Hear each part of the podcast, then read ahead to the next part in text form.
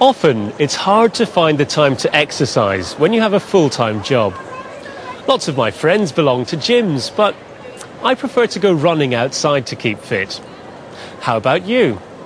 What do you do to keep fit?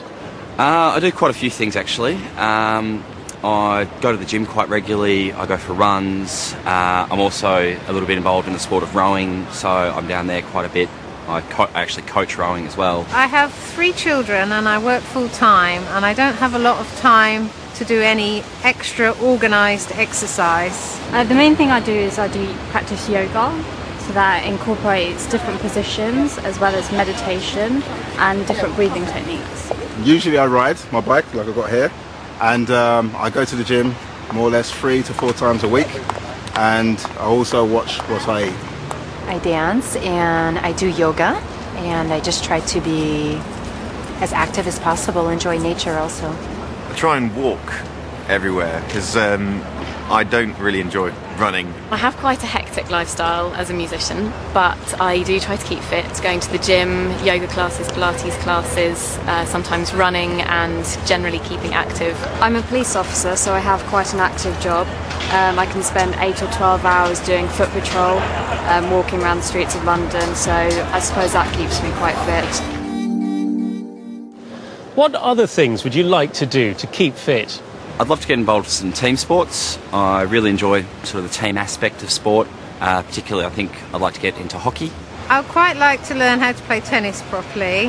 Um, it's probably one of the only sports that I'm interested in. It's something that I would watch on TV. I would like to run, but uh, my legs uh, are not running legs, so I prefer to cycle. I would like to learn to rock climb. I would actually like to join a rowing club, um, but unfortunately I don't have the time and it is a little bit expensive. I really enjoy getting out of London for the weekend and going sailing. When I was at university, um, I got quite into swing dancing, which is very like jive 1940s jazz dancing. Um, I'd quite like to take that up again because it's an easy way of keeping fit and you meet a lot of people. Do you do anything that isn't very healthy? Um, I have a bit of a sweet tooth. Um, I love dessert and I love to eat uh, sweet things. I definitely drink too much coffee, and I do like chocolate as well. Eating late is really bad for you, so I try and avoid that as much as I can, although it does happen quite regularly. I love chocolate and I probably eat too much of it. Um, because of my shift work, I eat a lot of fast food, um, especially in the early hours of the morning. Gosh, I don't know. I'm a vegetarian. I don't drink. I don't smoke. I don't drink caffeine. I eat far too many crisps and chocolate and biscuits. And because I bake, I also eat a lot of cake.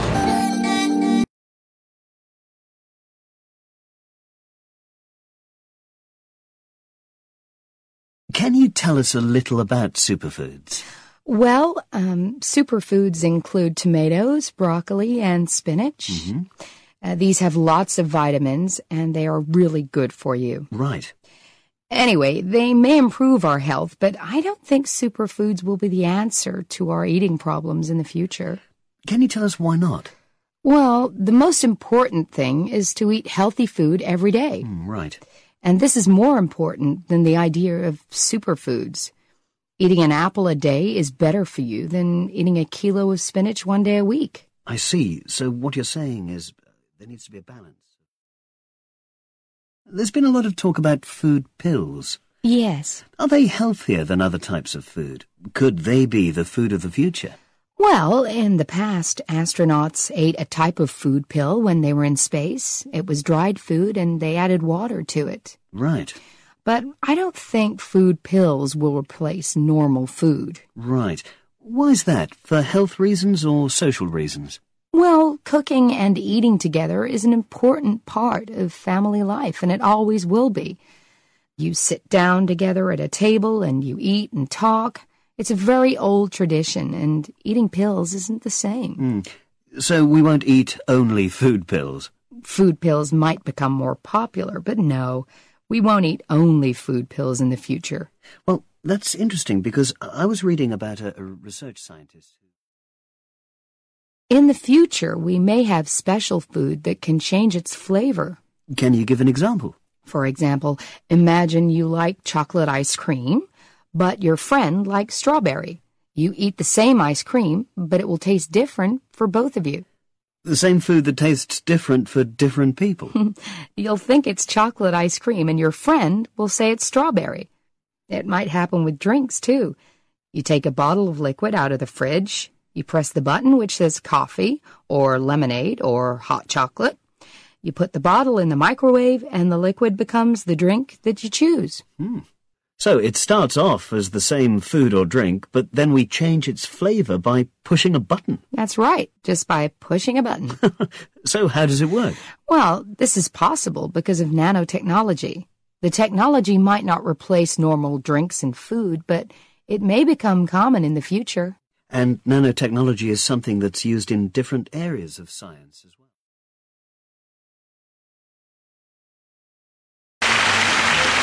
Hey, that was that was really jolly good. That one, I must say, I really enjoyed that. Thanks very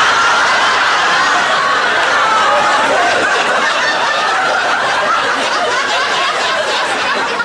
Fine, fine. I say it's a it's a super game, isn't it? I, I, I can't understand why I've never tried it before. Absolutely lovely.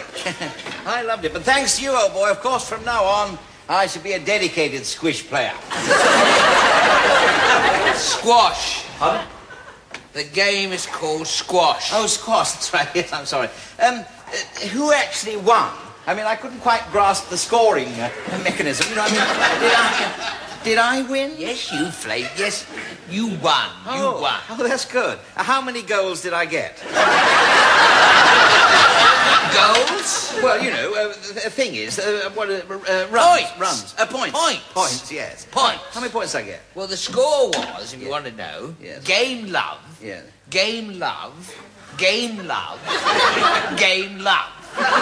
See? Yes. You won four games to love. Oh, I see. So I got four, and you got love. Yeah. I see. But how many is love? Love is nothing. Oh, no, no, that's not right, I'm sure, because I'm sure you got a goal earlier on, right at the beginning. A point. A point, I mean. A yes, point. Yeah, well, yes. yes, of course I did. That was when you. oh, I know. I you was holding the thing by the wrong end. I must remember. Hold the bat by the thin end. The racket. Racket, I mean. The yes. racket. Yes. This is what. This is a ball. Yes. The game is called squash. Yes. Let us start from basic principle. Yes. The whole thing is called squash. Squash. This is a ball. Yes. This is a racket. You see that? That's what that is. That is a racket. I see. Well, you- Will it work now? You've done that?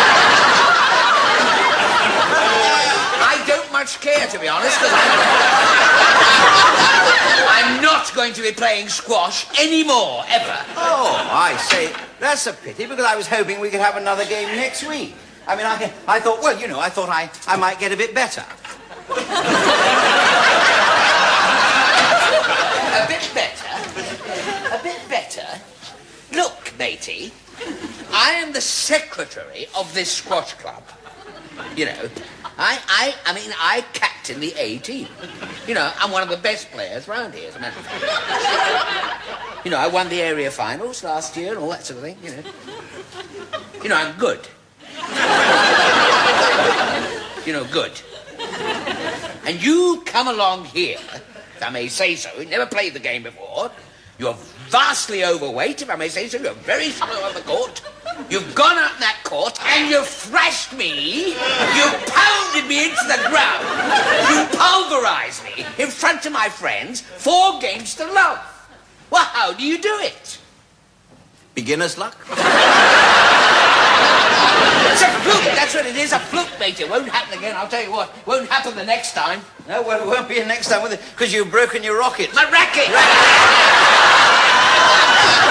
I'll get a new one. I don't care. I'll get a new one. Look, mate, I'll get a new one, and tomorrow morning here, ten o'clock, things will be different. Oh, no, no, sorry, old boy. No, no, not tomorrow. No can do. What do you mean, no can do? Well, I've got to go up to a place called Lord's tomorrow. I've got to play a game called Cracket or something. Oh.